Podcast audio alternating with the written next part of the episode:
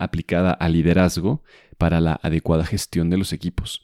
Y tenemos una invitada muy interesante, ella es española, fundadora de una empresa de consultoría que se dedica a estos temas justamente, que se llama Humanbi, que es una empresa que ayuda a las personas y a las organizaciones a desarrollar su mejor versión, su mayor potencial, eh, pero consiguiendo resultados de un modo ético, sustentable, para aumentar niveles de bienestar a través del mindfulness y de la inteligencia emocional. Entonces, muy alineado con todo lo que estamos hablando aquí en Cultura de Bienestar y sumamente importante en estos momentos, es más relevante que nunca el tener estas habilidades que nos van a desarrollar resiliencia interna y por lo tanto también la vamos a poder compartir con los demás. Ella eh, lleva 15 años trabajando con multinacionales, gestionando diferentes unidades de negocio y aplicando estas tecnologías del mindfulness en puestos de liderazgo. Así que con mucho gusto introduzco a Cristina Martínez Ballestero. Esta entrevista fue grabada en vivo por LinkedIn y por Facebook, así que bueno, disfrútenla eh, con ese contexto de que fue en vivo, por lo tanto el audio no es el ideal, pero muchísimo valor sin duda y también por ahí eh, hicimos una práctica de mindfulness muy muy buena que es muy específica y la puedes hacer en cualquier momento. Disfruten muchísimo la entrevista. Comenzamos. Imagina tu vida con un bienestar completo con una salud física, mental y emocional perfectas, logrando resultados extraordinarios en todos los aspectos de tu vida. Es totalmente posible si aplicamos e integramos las herramientas adecuadas en nuestra vida. Esto es Cultura de Bienestar. Soy Alejandro Ureña y te invito a que me acompañes en este viaje de aprendizaje. Bien, bienvenidos. Es un gusto verlos de nuevo por acá en este live. Ya Hemos, estado esta semana mucho compartiendo en vivo. Hoy tenemos a una invitada que nos va a compartir desde España su experiencia en el mindfulness, la inteligencia emocional, el liderazgo ético, su recorrido creando una empresa que justamente sirve a empresas más grandes para inspirar a la gente, inspirar a gente en la educación. Eh, y bueno, vamos a compartir herramientas, compartir perspectivas, eh, y cosas que nos puedan ser útiles para estos momentos de dificultad y más adelante para poder ser mejores líderes, para gestionar mejor nuestros equipos. Así que demos la bienvenida a Cristina Martínez Ballester. Valle, oh, es Ballestero, Ballestero. Bienvenida, Hola, Cristina. ¿Cómo estás? Es Ballestero. Se me había, se me falló un poquito tu segundo apellido, pero bienvenida. Muchas gracias, muchas gracias. ¿Cómo te encuentras? ¿Cómo van las cosas en España? Bueno, pues vamos viendo ya la luz al final del túnel. Parece que se va a abrir un poquito ya la cosa a partir de mañana. Nos van a dejar salir a hacer deporte, andar. Entonces, bien, pero bueno, este, personalmente, llevando la situación, la verdad que bastante bien. No, está llevándolo bien, gracias a Dios. Muy bien. Seguro, seguro que el mindfulness ayuda en estos, en estos momentos. Sí, sí, la verdad que sí. Son al final los momentos difíciles que, bueno, cada uno no es que en mi vida quizás este no es el más difícil, hay otros y vendrán, ¿no? Porque la vida está llena de, momentos bonitos y momentos mm. difíciles. Y es en los momentos difíciles, bueno, pues cuando, cuando ves si las cosas sirven o no sirven. Y si no sirven, pues nada. Y, y sí que sirve, claro que sirve, sirve de mucho. Sirve de mucho porque al final, si sabemos mantener la calma y sabemos estar mm. equilibrados en, situaciones de conflicto y de dificultad, bueno, pues tenemos la mitad de la partida ganada ya. Claro, claro. Totalmente de acuerdo mm. con eso. Totalmente de acuerdo con eso. Es algo que siento que falta mucho. Eh, y lo más interesante es que es una práctica, ¿no? Algunas personas dicen, no, es que es una característica de la personalidad y algunas personas son más tranquilas. Pero la realidad es que son una serie de técnicas que pueden ser entrenadas, que, tienen que desarrollarse con el tiempo. Y yo, yo lo que me he encontrado es que algunas personas eh, todavía están renuentes a esto, como que les cuesta trabajo eh, entrar en, esta apertura a decir, ok, voy a practicar algo. Sin duda, e, en mi experiencia personal, requiere, requiere fuerza, requiere valentía, porque uno se encuentra cosas curiosas cuando empieza a explorar internamente. Eso es. A ver, es normal eh, tener cierta reticencia. Es, eh, eh, yo, a mí me, soy una persona que necesito como ver para creer, ¿no? Y, al final yo siempre recomiendo practica hazlo y si te sirve, fenomenal. Y si no te sirve, déjalo. Claro. Pero además es que al final nuestro cerebro es plástico, ¿no? Es algo que, han descubierto que antes era, no, eh, cuando eres pequeñito es cuando puedes cambiar, pero luego ya no puedes cambiar. pues es maravilloso ver que no, nuestros rasgos no vienen solo de nuestros genes, sino que luego lo que hacemos va cambiándonos nuestro cerebro. Entonces, al, al tener esta plasticidad del cerebro, a lo que prestamos atención, a lo que, lo que hacemos, lo va cambiando. Entonces, tú puedes estar 20 años de tu vida, 30 años de tu vida siendo eh, una persona que te alteras o que eh, tienes un determinado comportamiento como jefe o, en tu casa ante ciertas cosas, pero puedes cambiar a fuerza de practicar y practicar y practicar se hacen nuevas conexiones sinápticas en el cerebro, como cuando aprendemos un idioma y puedes cambiar. Claro, no es una pastillita mágica que te la tomas y ya voy a ir, hago mindfulness un día y bueno, a lo mejor vas a encontrar un poquito de tranquilidad, ¿eh? pero eh, hace falta una intención. Si tú tienes la intención de, oye, yo quiero eh, dar un cambio, quiero explorar nuevas cosas, ver si consigo mayor bienestar, ver si consigo eh, dirigir mejor si estás en una profesión de liderazgo, lo que sea, mm. eh, pues la práctica y, vas practicando y, vas cambiando. Es que tú vas viendo que vas cambiando. O sea, no hace falta que te lo diga un estudio, lo vas a ir viendo. Pero claro, si lo haces un ratito y se acabó, pues bueno, pues como todo, pues será ese ratito y ya está. Exacto, es, es verdad, tiene que ser una práctica duradera. Pero bueno, ya, ya entramos en esto, pero antes me gustaría saber cómo ha sido tu experiencia, cuál, cuál fue tu recorrido para llegar a, porque tú vienes de, de otro background, ¿no? Vienes, vienes de, de, otro lugar y ahora estás en este tema de inteligencia emocional y, y de mindfulness, liderazgo ético. Me gustaría que nos contaras cómo fue tu recorrido para llegar aquí. Pues mira, la verdad que yo, yo creo que estoy en mi tercera reinvención ya, ¿eh? Tengo 41 años y cuando era joven, ¿no? Y, tenía que decir qué carrera iba a hacer, pues ciencias políticas, porque mm. tenía la cosa esta de, cambiar el mundo. Claro. Pero bueno, terminé, eh, fenomenal, y bueno, pues la verdad que eh, eh, empecé a trabajar en el mundo textil, mm. pues en tiendas, y estuve en dos multinacionales los últimos 13 años pues dirigiendo tiendas de ropa. Mm. Dejé aquello de ciencias políticas porque, bueno, quería pues ganar dinero, tener una casa, hacer una familia, bueno, pues... Y, y, la verdad que ahí es cuando fui aprendiendo un montón de cosas que no había aprendido antes. O sea, porque tú vas con tus estudios, pero cuando tienes que dirigir un equipo de personas, surgen unos retos tan grandes, tan mm. grandes.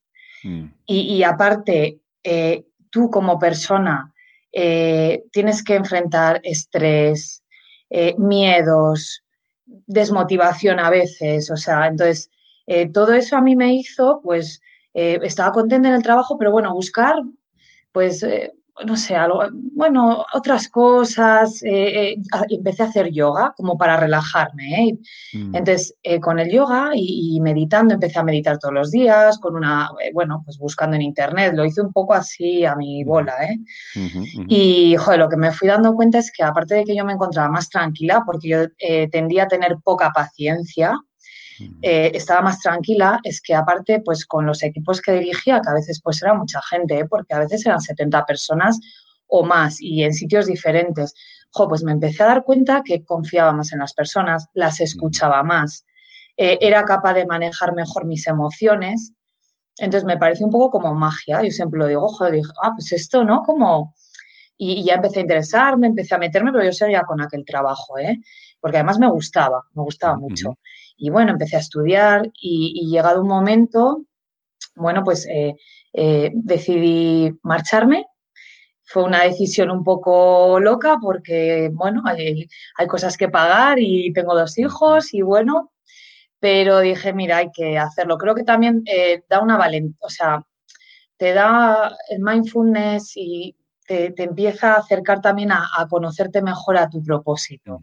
Entonces yo creo que, bueno, pues que fue saliendo más y, y, volví a conectar un poco con aquello cuando era joven, ¿no? De cambiar el mundo y porque yo creo que, esto es un modo de cambiar el mundo. O sea, creo que eh, los niños, si les enseñamos a, eh, a, gestionar sus emociones, a calmar su mente, a, saber que todos los pensamientos que se pasan por su cabeza no hay que hacerles caso a todos.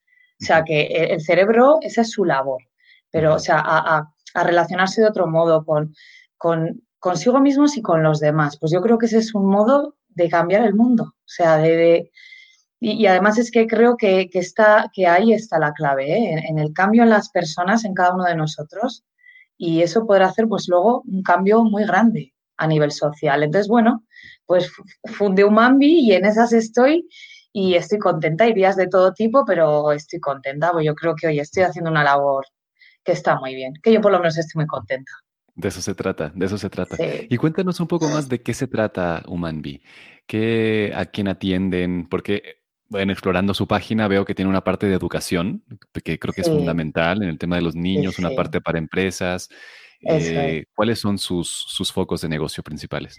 Pues sobre todo esos, o sea, sobre todo es la educación y eh, educación, pues centros educativos y organizaciones que normalmente, bueno, hay fundaciones, pero sobre todo trabajamos con empresas, con empresas que, bueno, que ahora al al final este run run ¿no? del mindfulness y la inteligencia emocional, que en Estados Unidos ya lleva un tiempo que ha explotado, ¿no? Pero bueno, aquí en España hasta ahora ha sido relativamente, ahora se oye mucho, mucho, y sí que las empresas pues intentan buscar, ¿no? Buscan nuevos modos de hacer las cosas y al final, eh, eh, yo por ejemplo, eh, formamos en un programa que es Search Inside Yourself, que nació en Google, no sé si lo conoces, es un programa, si lo conoces, ¿verdad? Sí, claro, de Chase Tang.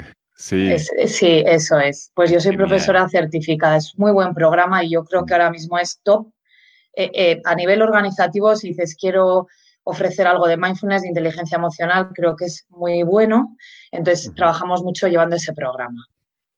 Entonces, y además al final, el, la gente es que la mayoría recibe este tipo de formación y, es que la mayoría luego dicen, jo, que es que nunca me habían enseñado esto, qué útil, qué bien, qué...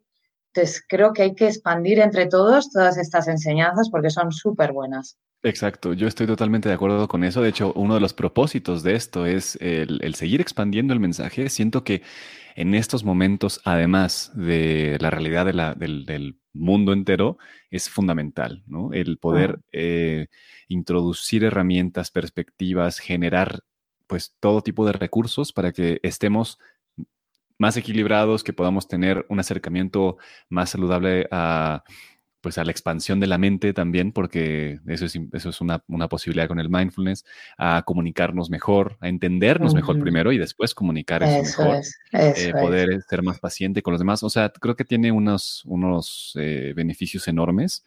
Y, justo hablando de Search Inside Yourself de, de Google, creo que una de las grandes, uno de los grandes aciertos que tiene es que lo explica y lo, y lo hace muy metódico de una forma que no hay duda y que cualquier líder, cualquier persona que no ha tenido ningún acercamiento, lo puede absorber y lo puede incluir a su modelo mental de una forma muy sencilla.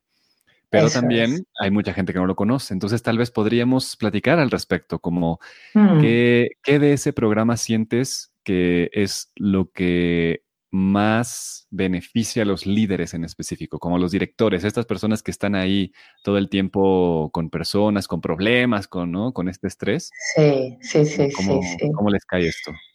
Mira, es eh, como tú bien dices, es, está, al final está creado en una empresa de ingeniería, ¿no? Entonces se nota que lo trabaja de un modo muy sencillo y al final lo que trabajan son habilidades, pues como el, el, autoconsciencia o el autoconocimiento, que para un líder es esencial. O sea, si tú no te das cuenta de que ahora mismo estás teniendo una conversación con una persona y que su cara o sus ojos eh, están reflejando una emoción de lo que tú le estás diciendo, tú le puedes estar diciendo, este mes tenemos que subir las ventas un 15%. Y si tú eres incapaz de estar atento a eso que la persona te está mostrando, ¿no?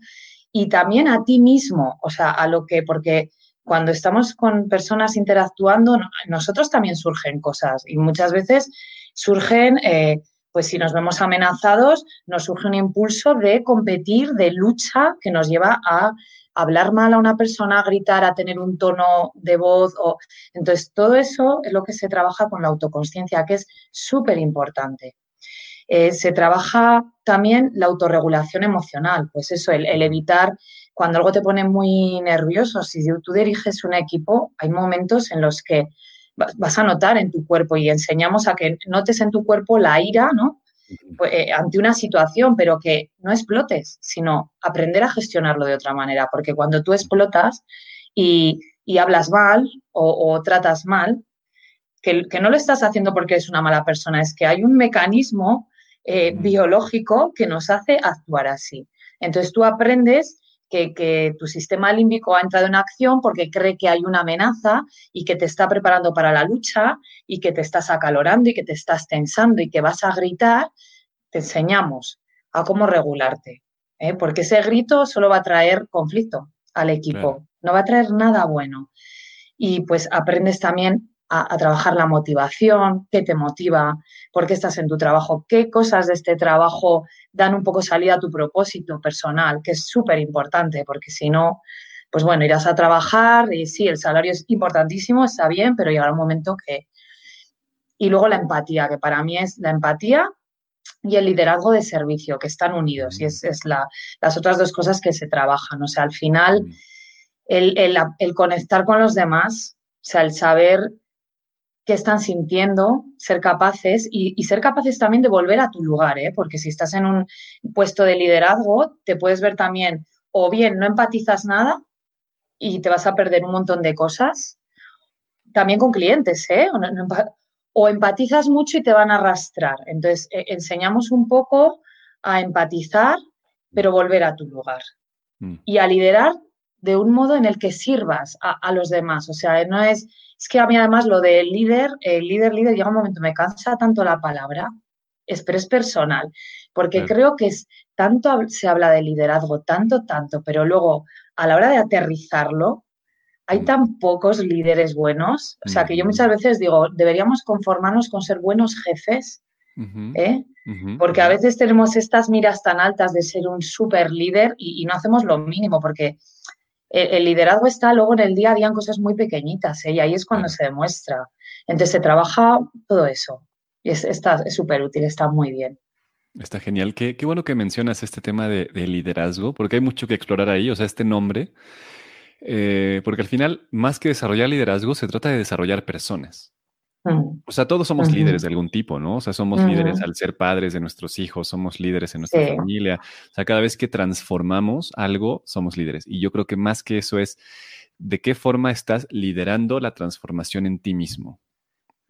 Y creo que eso, eso está, está muy conectado con la inteligencia emocional, con el mindfulness eh, y con eventualmente convertirte en un líder de personas, sin duda, pero primero, o sea, los verdaderos líderes, los potentes, estos que dices que hay pocos, en realidad son líderes de sí mismos, ¿no? O sea, no, no hay algo que realmente los controle y que, y que pierdan la conciencia, porque hay muchos jefes que no saben ser jefes y que les gana esto que tú dices, ¿no? La ira, les gana el estrés, la ansiedad, lo contagian y una persona que se ha liderado a sí misma, que ha tomado las riendas de eso, eh, de, una forma empática, de una forma tranquila también, pues puede eventualmente también acompañar a otros a hacerlo. Y, creo que una de las, de las cosas importantes en esto también es cómo nos convertimos de jefes a acompañantes, ¿no? Acompañantes de desarrollo. Eh, así que creo que hay mucho aquí. ¿Cómo, cómo, cómo lo miras tú? ¿Cómo lo tratas tú en tus talleres? ¿no? y, cuál es tu perspectiva en esto? Al final, eh, como bien dices, líderes, pues es, al final todos, de un modo u otro, en momentos de nuestra vida podemos no arrastrar a, las personas, pero con, algo bueno, ¿no? Porque la gente dice, jo, pues decido, te hago caso, porque...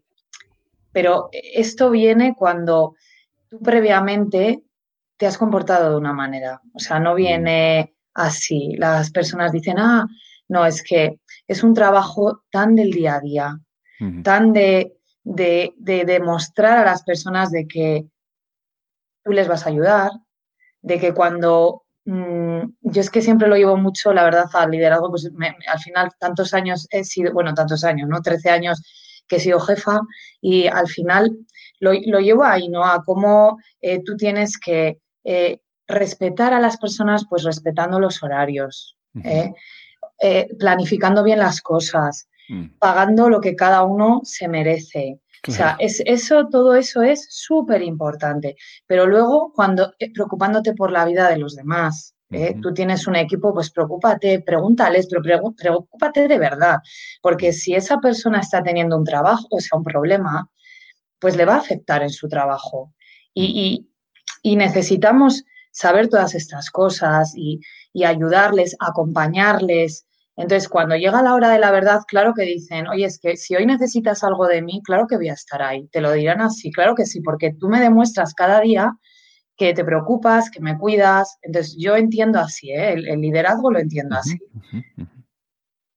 Me encanta, me encanta el tema del cuidado, porque igual, ¿no? Si eres un líder interno, puedes eh, cuidarte a ti mismo. Y, creo que dentro de todo esto, dentro de los mensajes del mindfulness, o, al menos en las raíces también del mindfulness, está el autocuidado. O sea, no puedes, no puedes estarte mirando y, no cuidarte al mismo tiempo. O sea, estas dos cosas no conviven, ¿no? Ya que te diste cuenta de que existes, de que eres una conciencia, de que puedes estar presente, eh, es como que florece naturalmente el autocuidado y cuando florece internamente el autocuidado es como inevitable cuidar al otro también, ¿no? O sea, tenerle ese cuidado importante. Y me gustaría que lleváramos este mismo concepto, pero a los niños. Porque para mí es, o sea, lo que yo me he encontrado todo el tiempo es que los niños lo comprenden de inmediato. O sea, es mm. natural. Y me gustaría saber tu experiencia en eso. ¿Cómo, cómo, cómo lo hacen? ¿Cómo eh, aplican el programa en niños? ¿Cuál es tu experiencia en ese sentido? Mira, los niños son un mundo muy, muy interesante. Eh, las técnicas con ellos, al final hay que adaptarlas todas, pues porque eh, tienden a moverse mucho y su energía es diferente. Entonces hay que adaptarlo todo bastante.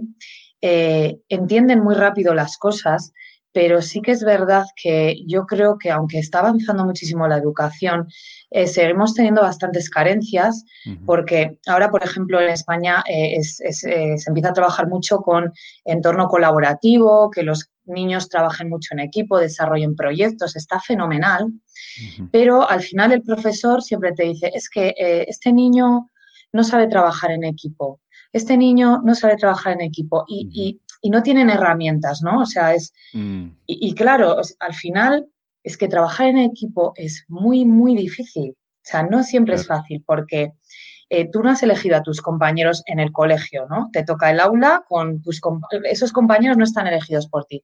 Igual que en el lugar de trabajo, no son tus amigos, eh, no has elegido tú a tus compañeros. Entonces, hay que explicar a los niños por qué cuando uno hace una cosa y le dicen, ay, está muy bien, y yo me siento, ah, le han dicho a él muy bien y yo siento entonces que lo mío está muy mal. Y eso me lleva igual a eh, reaccionar con este compañero. Eh, y entonces hay que enseñarle, ¿no? Porque reacciono y, ya no sé trabajar. No, vamos a enseñarte. porque estás reaccionando? Les explicamos cómo funciona el cerebro y lo entienden súper bien, ¿eh? O sea, niños de, de 8 años les explicamos eh, pues la parte más racional del cerebro, neocortes, el sistema límbico, y, lo entienden súper bien y entienden, ah, es que yo pego a mi hermanita cuando me quita un juguete, ah, la pego porque me ha entrado en funcionamiento esta parte, que pensaba que había una amenaza y me ha preparado para luchar. Y, lo entienden y, la verdad que el trabajo con ellos es súper bueno, a mí me encanta claro, o sea, es que el efecto que tiene es además exponencial, es muy interesante como cuando se aplica, eh, que, es poco, yo creo que hay grandes oportunidades en eso, ¿no? O sea, sí, hay, programas, pero, pero todavía tenemos una gran responsabilidad de seguirlo expandiendo, el tema de educar las emociones, de educar la autoobservación.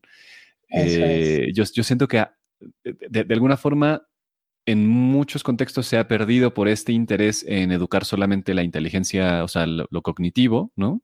Que está perfecto y, ¿no? O sea, que, que, seamos unos excelentes ingenieros, excelentes doctores, está perfecto, pero también que seamos excelentes personas, como decíamos hace un momento, ¿no? Eso es. Eh, y es que además, perdóname Alejandro, mira, al hilo de esto de lo cognitivo, ¿no? Y más del coeficiente intelectual, es que eh, eh, se han hecho estudios, un, eh, hay varios estudios, ¿no? Pero hay un estudio de Zenger y Folman que eh, preguntaron a 300.000 líderes mm. qué había sido determinante en su éxito profesional y personal. Y al final, eh, de cada ocho, o sea, de las ocho primeras habilidades, seis tenían que ver con la inteligencia emocional. Y las otras dos tenían que ver con el coeficiente intelectual, o sea, vamos a decir, conocimientos más técnicos, pues si soy ingeniero, tener los conocimientos técnicos, pero es que las seis primeras eran habilidades emocionales. Entonces es súper importante, es que no es que eh, yo llevaba a mi hijo antes a robótica, ¿no? Porque le gustaba mucho y yo recuerdo un día que estábamos allí viendo los proyectos que habían hecho los niños y todos los padres, bueno, ay, como muy orgullosos, ¿no? Habían hecho unos robots, habían programado y, yo miraba y pensaba mucho, porque mi hijo me tenía muchos problemas para, para relacionarse allá, porque el fulanito se ríe, porque... Entonces, eh, veía todo aquello y decía, estamos orgullosos de cómo han hecho robots, de cómo han programado, pero prestamos esa misma atención a que aprendan a respetar al de al lado, a, manejar la envidia, a no tenerla, a ayudar, a empatizar. O sea, es tan necesario. Y, y, yo tengo mucha, o sea, tengo esperanza porque creo que, cada vez somos más conscientes de ello. ¿eh? Cada vez vemos nuestra sociedad es muy, va la tecnología, pero tiene que ir acompañada de, la, de aprender a colaborar, de aprender, de estar bien, de, tiene que ir de la mano, si no, es que no somos robots las personas. Exacto, exacto. Mira, justo con eso, o sea, claro, avanza mucho la tecnología, pero también eso genera que nos enteremos de estas cosas más pronto, ¿no? O sea, ya, no, hay, barreras. Eh, justo hace, hace unas horas estaba hablando con, un equipo de, de, una startup, unos fundadores que hicieron, están haciendo inteligencia emocional, mindfulness con realidad virtual. O sea, una cosa que dices, claro, ¿no? Hace sentido utilizar la tecnología, utilizar todo lo que tenemos a nuestras manos y en vez de que se pongan a jugar, ¿no? Videojuegos, pues bueno, les enseñamos a, meditar, les enseñamos a tranquilizarse, a interiorizar, a observar eh, con atención. Entonces creo que tiene todo el sentido del mundo utilizar todas las herramientas y también tiene todo el sentido del mundo que Google, este gigante, eh, haya generado una de las mayores herramientas, o sea, una de las mayores de las mejores metodologías para enseñar el mindfulness o las que más se han disfrutado por el mundo. O sea, tiene todo el sentido del mundo, ¿no? Entonces, creo, que, creo que es importante también este hecho de dejar las barreras y empezar a practicar, ¿no? Yo, te preguntaría en este sentido, eh, a estas personas que se acercan por primera vez, ¿no? ¿Qué es lo que tú recomiendas? ¿Cuáles son los primeros pasos para empezar esta práctica? Pues eh, practicar mindfulness es muy fácil y muy difícil. Entonces, los pasos son muy, muy sencillos. Eh, yo lo primero que les diría es que olviden los beneficios. Hay muchos beneficios, pero que los olviden eh, que no vayan con una mente de tengo que conseguir, tengo que conseguir sentirme más tranquilo, tengo que conseguir, o sea, no, mm, tómalo mm, como una experiencia, comienza, ve a una clase, ahora podemos eh, guiar incluso una meditación pequeñita, comienza, eh, el, mecanismo es muy sencillo, o sea, al final es coger un anclaje que llamamos, que es como, yo siempre digo, es como si tenemos, nuestra mente es como si tuviéramos un perro un poco loco, ¿no? Que va por ahí corriendo como un loco y queremos traerlo a un punto. Porque traer nuestra mente a un punto eh, hace que eh, en cualquier situación seamos capaces de cuando nuestra mente está divagando, dando vueltas a un problema y no me puedo quedar dormido, o somos capaces de hacer aquí, o cuando estoy hablando con mi hijo y tengo la mente puesta en otra parte y estoy en piloto automático, soy capaz de hacer, no, mi mente aquí, a dar mi atención a mi hijo. Entonces, lo que hacemos es traerla a un punto. El anclaje suele ser la respiración, es uno de los más sencillos. Entonces, lo que hacemos es, eh, vas a observar tu respiración en el abdomen y cada vez que tu mente se vaya, porque lo normal es que se vaya, porque la mente está diseñada para que se vaya, entonces, cuando se va, te das cuenta, ¿eh? a lo mejor te das cuenta a los tres o cuatro minutos, con la práctica igual te das cuenta a los dos o tres segundos, te das cuenta de que te has ido, anotas mentalmente eh, pensando en qué voy a poner para cenar, imaginamos, y vuelves a la respiración. Este es el mecanismo al final. Eh, muchas personas me dicen, jo, es que yo no valgo para esto porque se me va todo el rato la cabeza. No, no, es que vales fenomenal. Lo que estás haciendo es entrenar. O sea, cuantas más veces se te va y más veces tú la traes, ahí estás como un músculo, ¿eh? como entrenando así una pesa, que luego en tu vida eh, eh, va a ser mucho más sencillo decir, no, es que no quiero estar ahora dando vueltas a este problema, ahora no es el momento. Y, y eres capaz de venir a, estoy poniendo la mesa o estoy hablando con un amigo y traer toda tu atención a ese momento. Es un entrenamiento.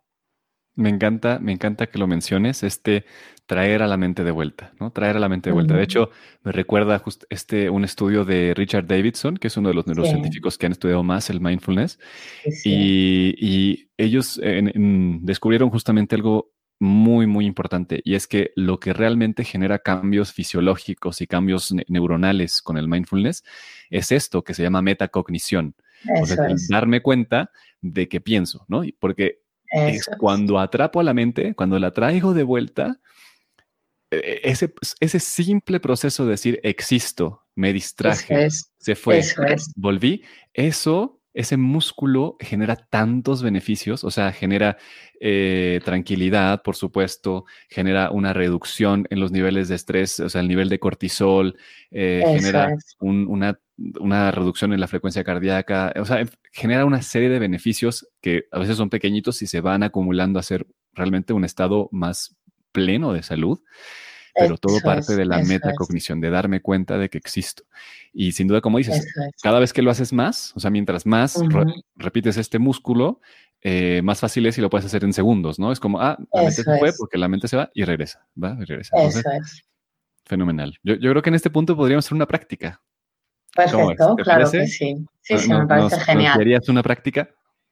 Sí, sí, sí. A todos los que están escuchando y a los que van a ver la repetición, aprovechemos aquí a Cristina. Eso es. Bueno, pues vamos en la silla, como estamos sentados, vamos a ponernos un poquito en la parte delantera de la silla para tener la espalda recta, ¿eh? porque la posición es importante para no estar así, sino la espalda recta, vamos a tener los pies apoyados en el suelo, las piernas que no estén cruzadas y a poder ser sin cosas que nos aprieten, relojes. Vamos a cerrar los ojos. Si nos cuesta tener los ojos cerrados, podemos tenerlos ligeramente abiertos y en un ángulo de 45 grados mirando al suelo. Y vamos a hacer tres respiraciones profundas por la nariz.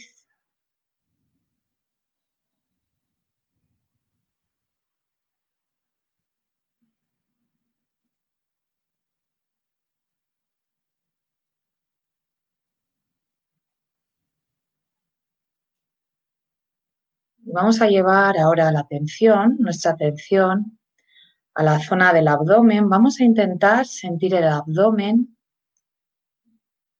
focalizándonos ahí. De momento solamente el abdomen, entonces podemos sentir como un cosquilleo quizás o una sensación de calor. Quizás nos cueste sentir nuestro abdomen. Vamos a focalizarnos un poquito ahí.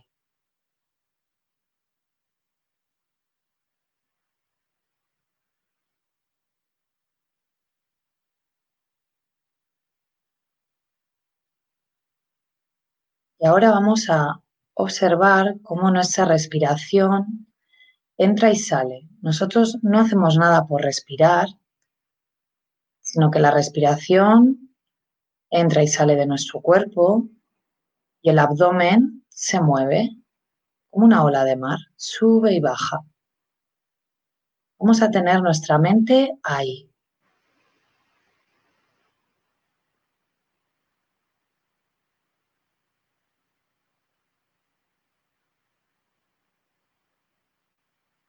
Cada vez que notemos que nuestra atención se va a un ruido, a un pensamiento, a una sensación, con amabilidad, la traemos de nuevo a observar la respiración en el abdomen.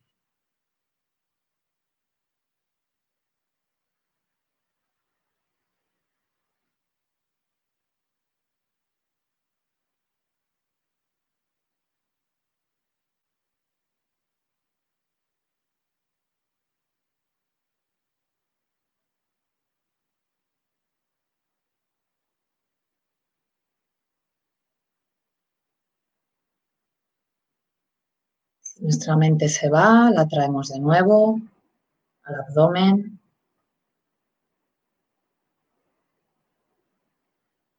Podemos hacer una pequeña sonrisa, una pequeña mueca.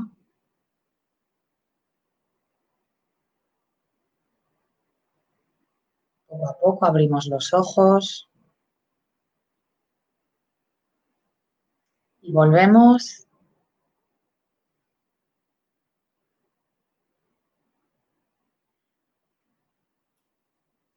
una práctica pequeñita, pero con, algo así poquito ya es mucho más que nada.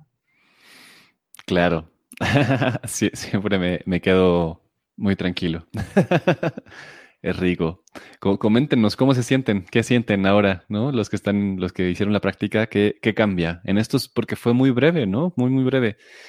Y sin embargo, solo al seguir esta indicación, algo se transforma, algo cambia.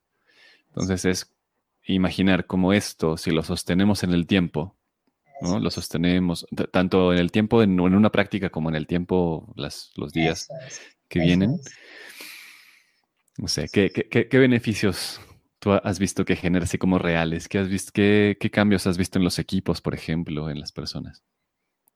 Eh, al final, las personas, eh, lo primero es la calma, ¿no? Eh, cuando hacemos algo tan, tan... Mira, no sé si oyes, pero está lloviendo aquí muchísimo. No lo oyes, pero bueno. Eh, cuando hacemos algo tan cortito como esto, eh, pues la mayoría de las personas luego abren los ojos y dicen, jo, pues me siento más tranquilo. La verdad que...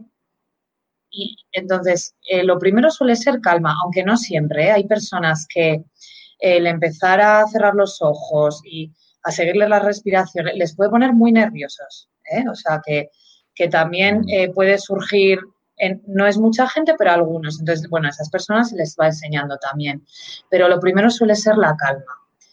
Y, luego pues van viniendo ya muchísimas otras cosas, ¿no? Ya mucho más de me voy conociendo, voy viendo cuando surgen cosas en mi cuerpo, eh, tengo más conexión también con los demás, mm. bueno, muchas más cosas. Mm. la hemos hecho cortita porque también no era para hacer mucho rato pero sí que es importante para mí el, decir a, la gente que empieza que no piensen que tienen que estar un determinado tiempo, ¿no? Porque a veces pasa que, ay, es que los 20 minutos, que está muy en Occidente, está muy marcado como los 20 minutos, o, o hay personas, podemos estar una hora o muchísimo más, y vamos a un retiro, pues mucho más. Eh, no hay que agobiarse con el tiempo. Yo recomiendo no poner eh, relojes para medir, porque entonces estás pendiente del tiempo. Entonces, eh, yo recomiendo comenzar y si no te está guiando nadie y eres tú solo, acabar un poquito más tarde de lo que te apetece. O sea, aguanta el impulso primero ese de voy a terminar, aguanta ese impulso, obsérvalo, aguanta un poquito y luego ya terminas. A veces prácticas de cinco minutos pueden ser súper valiosas, eh, más que una de 20, o sea, da igual, no es el tiempo. Y nosotros incluso hay una práctica que se trabaja en Search Inside Yourself, que se usa eh, para las reuniones, eh, que es un minuto para llegar, un minuto para llegar. Llegamos todos a una reunión y no hace falta que nadie guíe una práctica, una práctica sino que se dice, bueno, o la, la persona que dirige la reunión, bueno, ¿os apetece que hagamos un minuto para llegar? Entonces, las personas cada uno está en silencio, se puede cerrar los ojos, uno puede practicar mindfulness, pero bueno, el otro puede estar parado sin más. Pero sobre todo el que practica y el que hace ese minuto para llegar, hace que su mente venga a la reunión y llega de otra manera. ¿no? Aparca un poquito la última llamada o, el, la última conversación y llega. Entonces, que un minuto puede ser súper útil. Sin duda. Mira, voy a leer algunas de las de, las, de los comentarios, ¿no? Ahí, aquí Soledad dice, es la primera vez que hago esta práctica y me sentí muy cómoda y muy tranquila, por ejemplo, ¿no? Pues me alegro mucho. Eh, Luis dice, breve, pero de mucho impacto, siente tranquilidad. Eh, eso, la palabra impacto y tranquilidad se repite aquí también en Genaro. Eh, y aquí Esteban desde Argentina dice que está practicando con la familia. Así que interesante, ¿no? Creo que es una cosa, una cosa bonita cuando se practica en grupo. También algo, algo, se hace más potente. Eh, saber que hay alguien que está haciéndolo contigo es muy potente. Y yo, ahora se me ocurre también que esto es una buena oportunidad porque esto que acabas de decir de el, este llegar, Lo podemos aplicar en todas estas reuniones que estamos teniendo en Zoom y en todas estas, ¿no? Las, las telellamadas, en el teletrabajo. Eh, creo que no nos toma nada, o sea, no, o sea, no nos toma nada de tiempo, no nos, no nos, quita y al contrario, nos puede entregar muchas, muchas eh, nuevas habilidades que no sabíamos, muchos beneficios. Así que es una cosa que podríamos empezar a implementar, ¿no? En, Eso es. reuniones. Eso es, eso es. Yo lo recomiendo. ¿eh? Yo lo hago así, aparte que me consta que en organizaciones que ya hemos implantado cosas lo hacen y muy valioso, o sea, les gusta. Al principio es verdad que los equipos, algunas personas es como, uy, ¿qué, vamos a hacer? Pero luego, cuando si un día se olvidan, ah, hoy no lo vamos a hacer, porque ya las personas se acostumbran. Y está muy bien, lo recomiendo. Genial, qué, qué, qué bueno. Eh, creo que este tipo de cosas son las que necesitamos, ¿no? El acercar la técnica a las personas. Y me gustaría girar un poquito la, conversación hacia el tema del liderazgo ético, ¿no? Que es algo que también veo a lo cual te dedicas. Y hablamos de este tema de, lo que significa o no significa líder, pero me llama mucho la atención lo ético. Y creo que hay mucho sentido en eso. Creo que hay, hay grandes oportunidades ahí también. Cuéntanos un poco más de, de qué haces al respecto. ¿Cómo lo miras tú? Bueno, pues el liderazgo ético para mí es como el propósito mayor, ¿eh? O sea, al final eh, las empresas éticas que necesitan tener líderes éticos para ser una empresa ética, porque las empresas las forman las personas, o sea, no es, una suma de personas. Entonces, al final, el liderazgo ético lo que busca es resultados éticos, o sea, no vale. Eh, yo he podido tener unas ventas magníficas este año, pero eh, no puedo mirar solo el dinero. Si para tener esas ventas magníficas he creado eh, un problema medioambiental, mm. un coste medioambiental, pues eso hay que tenerlo en cuenta y creo que cada vez además en las empresas esta conciencia está mm. empezando a entrar más. Entonces esa es una de las partes súper importantes del liderazgo ético el liderazgo ético también está basado en valores y en principios. O sea, y los valores y principios del, ese, del líder van por delante. Hay momentos críticos en los que hay que sacar los valores y, no todos los líderes tienen el valor de hacerlo, porque en ocasiones supone eh, enfrentarte a una opinión generalizada o, o entonces, no siempre es fácil, pero si tu valor es cuidar a las personas y un líder, ético cuida a su equipo, por ejemplo, eh, sus decisiones van a ir en ese camino. Y si en un momento dado eh, eh, la organización quiere decidir tomar una medida que no cuida a las personas, claro que saldrá ahí ese valor y, y esa es una parte súper importante. ¿eh? los valores. Ser, ser, ser, ejemplo es la otra parte importante. Integridad y ejemplo. ser, eh, es muy fácil hablar, pero el ejemplo es lo que cambia a las personas. Si yo digo, hay que tratar bien a todo el mundo, hay que tratar bien al equipo, pero yo luego mm, no trato bien, da igual lo que diga. Entonces, ser ejemplo, integridad y ejemplo es súper, súper importante para un líder ético. Y luego, pues las relaciones se basan en la empatía, en el respeto, en la confianza. Entonces, esos son como las, las, cuatro partes importantes. Y para mí es que es, es algo, no sé, a lo que creo que hay que trabajarlo, pero como te decía al principio, eso no es una entelequia, no es un abstracto, o sea, eso se puede hacer si el líder es ético, o sea, si el líder, y para poder hacer todas estas cosas, necesita de la atención para desarrollar la inteligencia emocional. Entonces, mindfulness e inteligencia emocional es como que una cosa lleva a la otra. El mindfulness nos va a ayudar a desarrollar nuestra inteligencia emocional. Y esas dos cosas juntas nos van a ayudar a ser líderes éticos. Me encanta, me encanta. Y no, regresamos a esto. No necesitas ser perfecto, no necesitas tenerlo ya. Solamente necesitas abrir la mirada, o sea, quitar las barreras, abrir la mirada y empezar a practicar.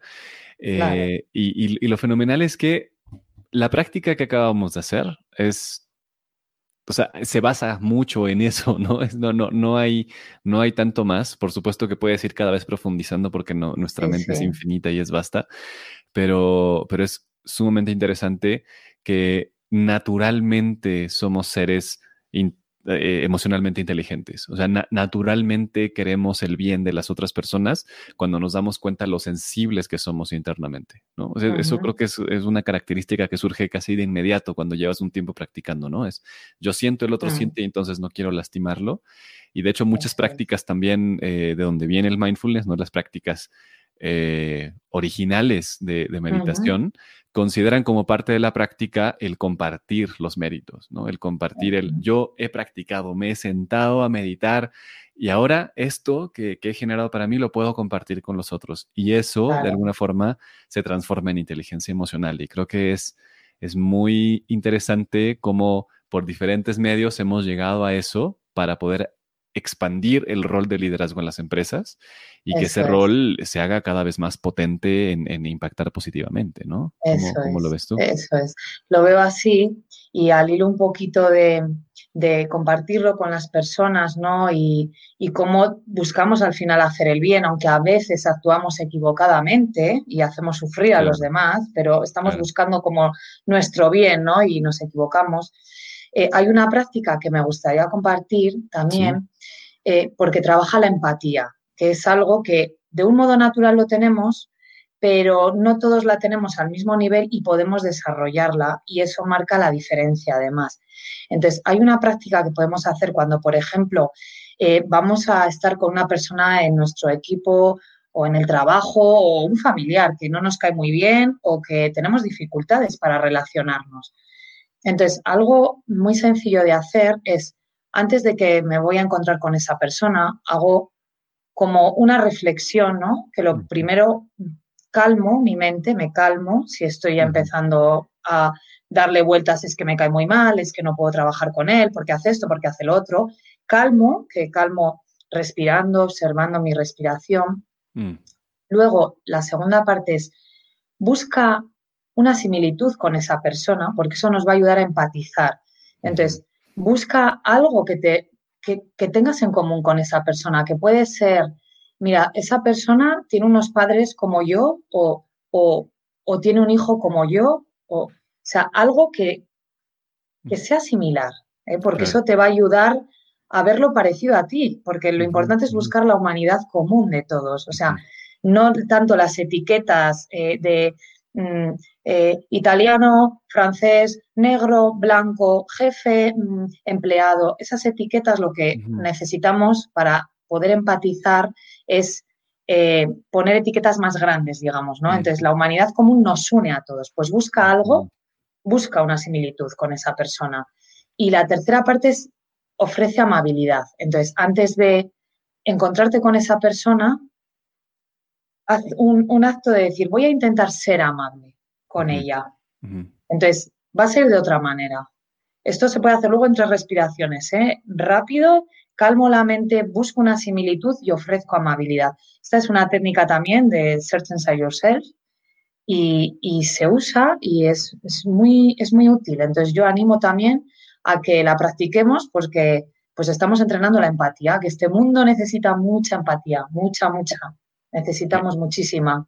Está, estoy totalmente de acuerdo, me encantó. Creo que es una práctica muy simple que podemos aplicar de inmediato y que puede generar grandes beneficios. O sea, simplemente si ya pudiste ver, me, fascinó esto de etiquetas más grandes, ¿no? O sea, siempre si haces más grande la etiqueta, vamos a caber todos en esa etiqueta y no importa eh, lo exterior, sino que dentro somos prácticamente lo mismo, ¿no? Está, es, eh, fue gráfico, es súper bueno y que podemos tener reuniones más productivas, podemos eh, generar reuniones más, eh, más, sí, creo que productivo abarca, pero más eficientes. Podemos convertirnos en, eh, en, personas más eficientes, en empresas funciona, en familias funciona, ¿no? O sea, creo que, ¿no? El decir, ok, a ver, detengamos este momento, hablemos con, con, las parejas, con los amigos, con todas las personas realmente puede llegar a funcionar.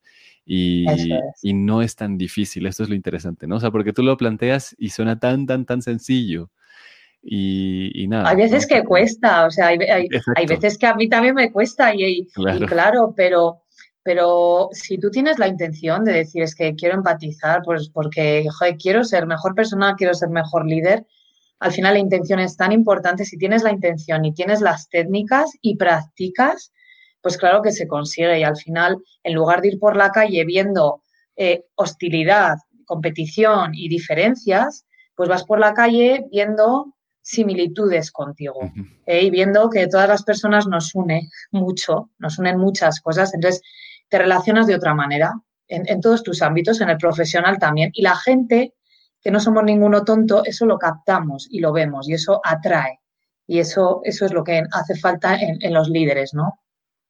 Uf, totalmente, totalmente. Creo que mientras más lo empecemos a aplicar, lo, lo interesante de que falten los líderes es que también cuando existe una masa crítica, o sea, supongamos que hay un líder que es muy renuente, ¿no? O sea, que simplemente no quiere, que está muy ocupado, lo que sea, ¿no? Pero también impacta cuando lo hacemos eh, en común. O sea, cuando los colaboradores empiezan a aplicarlo, esto es interesante. Yo, también lo he visto. Lo ideal es que empiece de arriba a abajo. Eso siempre lo hace más rápido, ¿no? Pero yo también he visto a líderes que se rinden. Así que simplemente ven a sus, colaboradores, a sus colaboradores ahí como meditando, los ven tan tranquilos y se rinden y se unen y eso genera un impacto más, más intenso. Entonces, al final es no detenerse, no esperar que suceda desde afuera, ¿no? O sea, lo interesante de esta herramienta es que está disponible para todos, está ahí, o sea, acá compartiste ya eh, unas eh, perlas de, esta técnica que es, que es muy importante. Y, que no nos impida el tiempo, que no nos impida eh, el juicio o, o, las ideas preconcebidas que tenemos, porque al final los beneficios son mucho más grandes, ¿no? Eso es, eso es. Al final el día tiene 1440 eh, minutos creo que son. un día lo, leí, es que me encantó. Y es como, bueno, dedicas 10 minutos a, poder estar luego el resto de, los 1430, ¿no? Creo que... Y ya está, son 10 minutos y vas a estar luego mucho mejor todo el resto de minutos. Entonces yo animo muchísimo a, que practicar y, y, ver el efecto. Y si no te sirve, déjalo. Busca otra cosa. Pero al final sirve. Sí, me, nada más para recordar esto de, claro, estos 10 minutos es como, es como la hora que haces de, ejercicio físico, ¿no? Es como salir a correr media hora, por ejemplo. y claro, estás, estás ejercitando media hora, pero el resto del día sigues quemando calorías, el resto del día te sigues sintiendo bien. O sea, el hecho de que tú practiques 10 minutos genera esto que hablábamos antes, ¿no? De, eh, que te es cada vez más sencillo atrapar a la mente. Y entonces eh, puede ser que estés en esa reunión y no estás practicando como formalmente, pero como ya lo hiciste antes, para la mente es mucho más rápido uh, volver y decir, ok, no, es. necesario, esto no es necesario, puedo volver, puedo tranquilizarme. Y sin duda cada vez se hace más sencillo, ¿no? no o sea, no, no, uno nunca creo que llega a un grado de perfección yo no sé si el Dalai, Lama no se enoja, pero, pero bueno. Es verdad. Pero ya, la, teoría es de otra manera. O sea, al final siguen surgiendo emociones y siguen surgiendo. Tu vida no va a cambiar de repente que ya no vas a tener problemas o que no, pero ya vas a afrontar las cosas pues de otra manera. Claro. esa es la clave. Sin duda, sin duda. Qué, qué interesante, Cristina. Me, me gustaría que, que, no sé, si tú pudieras condensar así, destilar tu experiencia, ¿no? Te estoy pidiendo algo muy intenso, pero y, que esta experiencia la pudieras poner en, un espectacular en medio de la ciudad, un mensaje que sea tu mensaje y con el que te gustaría que todos eh, se beneficiaran, que todos se llevaran. ¿Cuál sería este mensaje que nos dejarías? Pues es que sería muy, muy práctica, práctica mindfulness. Yo, es que, o sea, y ya es que puede cambiar el mundo, es que mindfulness puede cambiar el mundo. O sea, entonces, pero primero te va a cambiar a ti, que es lo que necesitamos para cambiar el mundo, cambiar nosotros. Entonces, ese sería el mensaje. Ahí Practicar. ahí está. Me encanta, me encanta. Porque tienes toda la razón. O sea, a veces los mensajes más profundos son los más sencillos, ¿no? Son los que impactan eh, a más. Y, y, por ejemplo, si en ese mensaje te dijeran, bueno, no tengo tiempo, no quiero hacerlo, eh, es muy difícil. ¿Qué más les dirías? Pues mira, si no quieres hacerlo, quizás no es tu momento, porque si no quieres hacerlo es complicado, ¿no? Eh, déjalo, igual no es tu momento. Pero a lo mejor un día sí que estás, y suele coincidir cuando uno está en un, momento que ha caído un poco y es cuando uno busca soluciones. Y entonces igual te acuerdas y dices, a ver, aquello de mindfulness que me dijeron, voy a probar, pues prueba, date un tiempito y, y luego nos cuentas. Y para los que sean súper escépticos, pues yo les diría que hay muchísimos libros, muchísimos estudios, pero ya que has nombrado tú a Richard Davison, eh, tiene el, libro Rasgos Alterados y es un libro súper interesante porque Rasgos Alterados hace referencia a cómo altera el cerebro, cómo lo han podido ver en resonancia magnética, mm. o sea, no que lo contamos nosotros que somos unos frikis de esto, sino que han visto cómo cambia el cerebro ¿eh? y cómo reduce, pues, eh, eh, por ejemplo, la zona de la amígdala, como hay menos... Entonces, todo esto lo pueden leer, lo pueden ver y, el escepticismo igual dicen, joder, pues es que, ¿no? Está la ciencia, está comprobando que es que hay cambios. Voy a probar. Me encanta, me encanta esa recomendación de este libro. Y bueno, me queda agradecerte por esta charla que ha sido tan amena. Hemos recibido tanta, tanta información práctica, concreta para poder seguir avanzando. Dejo aquí tu página web.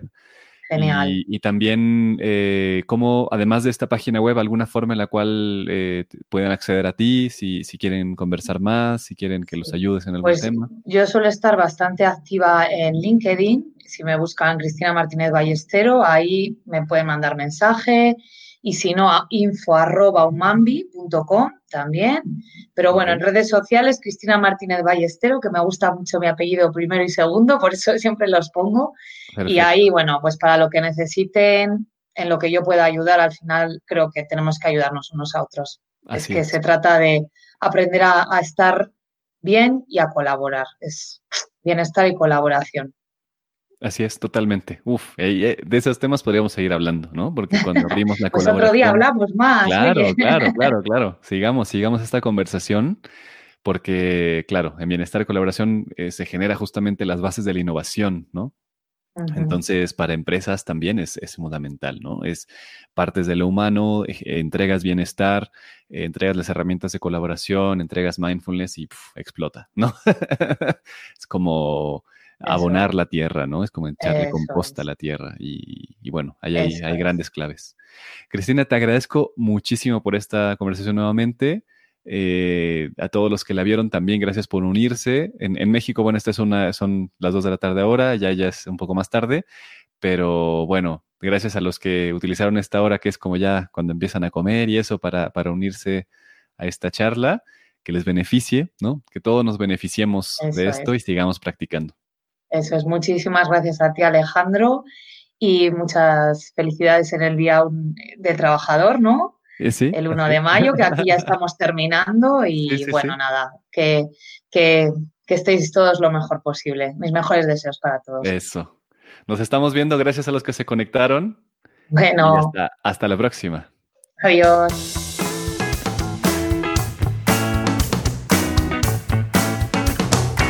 Muchas gracias por escuchar este episodio, gracias por quedarte hasta el final, ojalá que te sea de mucho valor. Si es así, ayúdame también a compartirlo, a que otras personas puedan escucharlo, porque así nos beneficiamos todos, podemos pues hacer que esto se expanda y a mí me sirve también porque es el oxígeno del podcast. Así que gracias por eh, ponerle seguir, ponerle un comentario, ponerle compartir y nos vemos en el próximo episodio de Cultura de Bienestar. Hasta pronto.